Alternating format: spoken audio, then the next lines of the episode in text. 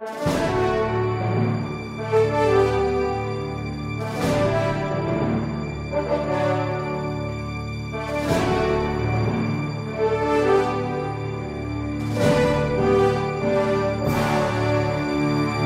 resposta católica de hoje, gostaria de responder a um e-mail do Gustavo. O Gustavo é homossexual e gostaria da ajuda da igreja. Ele pergunta, Padre Paulo, o que fazer? Já tentei de tudo, já tentei relação com mulheres, não adianta. Eu gosto de rapazes. Ele viveu de tudo. Tentou ajuda terapêutica, não conseguiu se contentar, viveu em bares, boates gays, não consegue se contentar Hoje ele resolveu renunciar ao sexo homossexual e tentar viver a castidade. Porém, no final do e-mail, ele desabafa dizendo assim: Não frequento mais bares e nem tenho amizades. Essa renúncia não me faz feliz. Pelo contrário, deixa-me deprimido até mesmo com raiva de Deus, que permite esse sofrimento interior. Já partilhei com outros padres, entretanto não obtive êxito nas minhas atitudes preciso de sua ajuda. Antes de tudo, Gustavo, eu gostaria de agradecer a você a confidência e a confiança. E dizer para você, Gustavo, que Deus ama você. E não somente Deus, a igreja ama você. E mesmo sem conhecê-lo, eu quero te dizer, eu também amo você. Irei fazer orações e oferecer sacrifícios por você para a sua santificação para que você encontre aquilo que você busca, que é a felicidade. Ou seja, Gustavo, para ajudar você, nós precisamos fazer uma reflexão a respeito da felicidade. O que é a felicidade?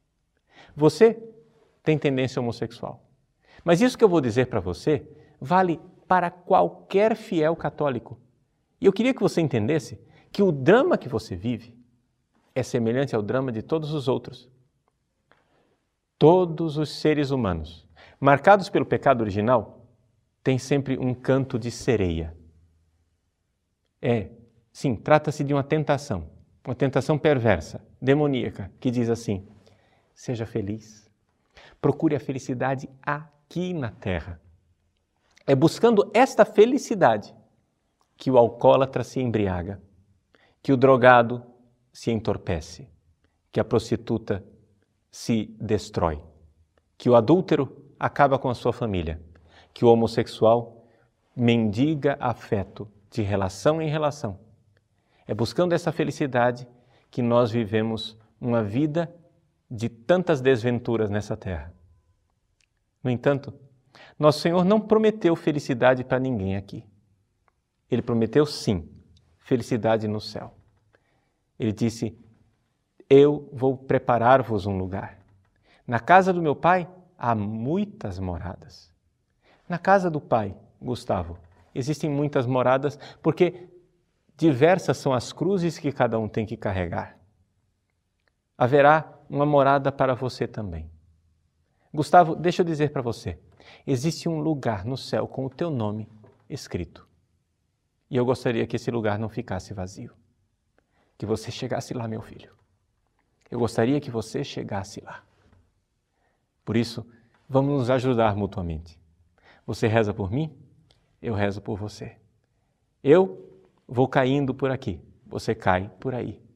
Quedas diferentes, é verdade. Sim, mas é através do cair e levantar-se que nós um dia chegaremos no céu. A diferença do bom católico para o pecador não é que o católico nunca peca mas é que o católico odeia o seu pecado. E eu vejo no seu e-mail, Gustavo, que você tem um coração profundamente católico. Que você odeia o seu pecado. Mas se você odeia o pecado, então odeie também a mentira que te leva ao pecado, ou seja, a ilusão. É necessário que você combata esta palavra ilusória do demônio que te promete uma felicidade com o realismo da cruz. A cruz crava os nossos pés no chão. Veja, não olhe para o mundo como se fosse um mundo onde todo mundo vive o paraíso e só você, pobre você, desventurado, não consegue o paraíso aqui na terra. Gustavo, em que mundo que você anda? Eu não vejo esse paraíso para ninguém. Os heterossexuais não vivem em nenhum paraíso. Os heterossexuais vivem a dureza do matrimônio, a cruz do matrimônio. O matrimônio não é um paraíso. Eu sempre digo para os casais que vão se casar: meu filho, minha filha, não espere que sua mulher faça você feliz. Não espere que seu marido faça você feliz, porque não vai fazer, ele não dá conta disto. Por quê? Porque a felicidade é no céu. Essa terra, este mundo que nós vivemos aqui é um tiragosto. Sim, tiragosto é coisa boa. Deus fez esse mundo para a gente vivê-lo e vivê-lo com alegria. Mas essa é somente uma vida que no Evangelho de São João Jesus chama de bios, é a vida biológica. Mas o que ele nos promete é uma outra vida. É a vida com V maiúsculo, é zoé, é outra palavra em grego. Para dizer a vida verdadeira vem lá. Aqui é o tira-gosto, o banquete é lá no céu. Se nós nos aproximamos de uma mesa de tira-gosto com a pretensão de banquete, sabe qual é o resultado final? Frustração. Sim, porque Tira-gosto é coisa gostosa na boca, mas pesada no estômago. Você está querendo encher o seu estômago com um tiragosto muito pesado, Gustavo. Você precisa, ao contrário, entender que esta vida não vai preencher o seu estômago, ou seja, o seu coração.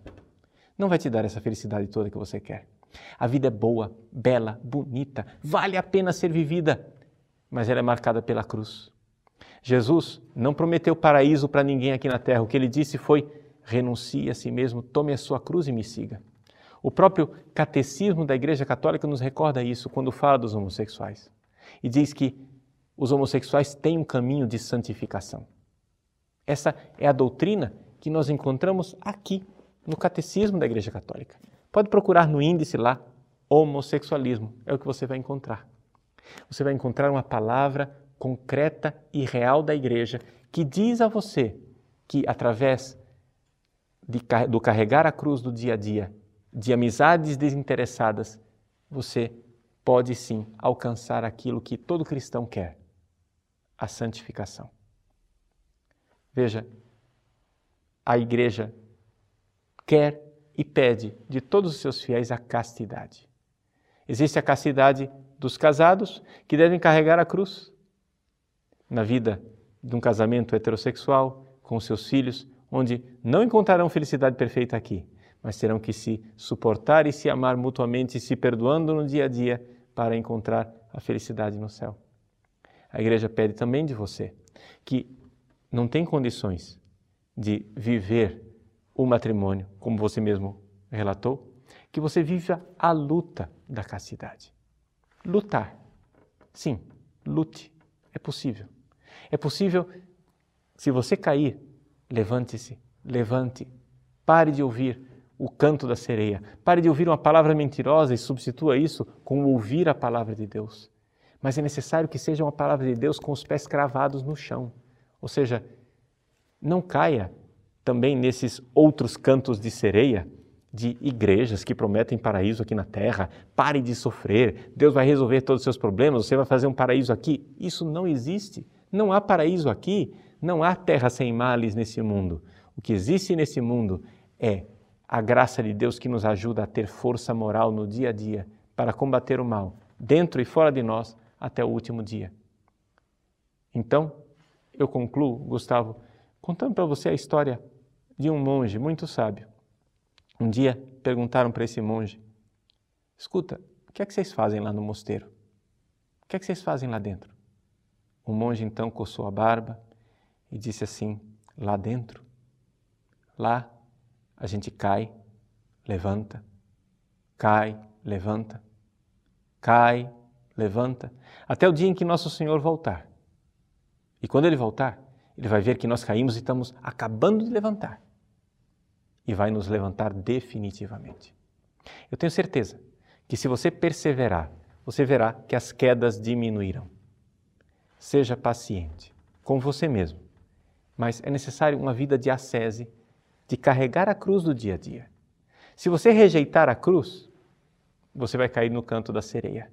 Mas se você abraçar a cruz e enxergar que a cruz é de todos, Que você não é um pobre coitado, a única criatura na terra que Deus se vingou e jogou uma cruz nas suas costas. Nada disso. A cruz é um mistério. E Deus veio carregar a cruz conosco. Nós não estamos sozinhos. Você não está sozinho, Gustavo. Jesus carrega a cruz com você. E se com Ele morremos, com Ele viveremos no céu. Tem um lugar para você no céu. Persevere, meu filho. Continue. Deus te abençoe.